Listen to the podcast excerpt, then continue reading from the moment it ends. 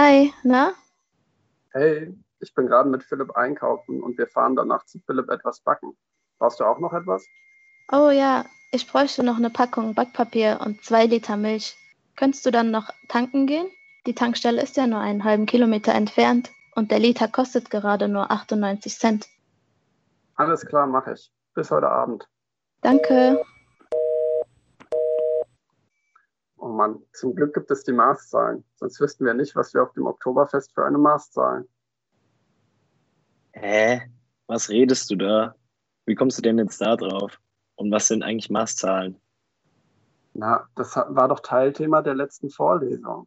Maßzahlen sind natürliche Zahlen, die verwendet werden, um Größen zu definieren und festzulegen.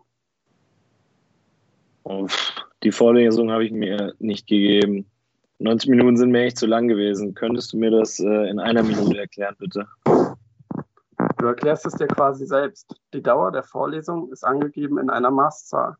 90 Minuten sind dir zu lange, eine Minute wäre dir lieber. Und das kannst du nur miteinander vergleichen, da du von Minuten redest.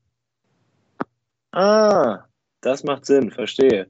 Also das heißt immer, wenn wir Mengen in Einheiten angeben wollen, benutzen wir Maßzahlen?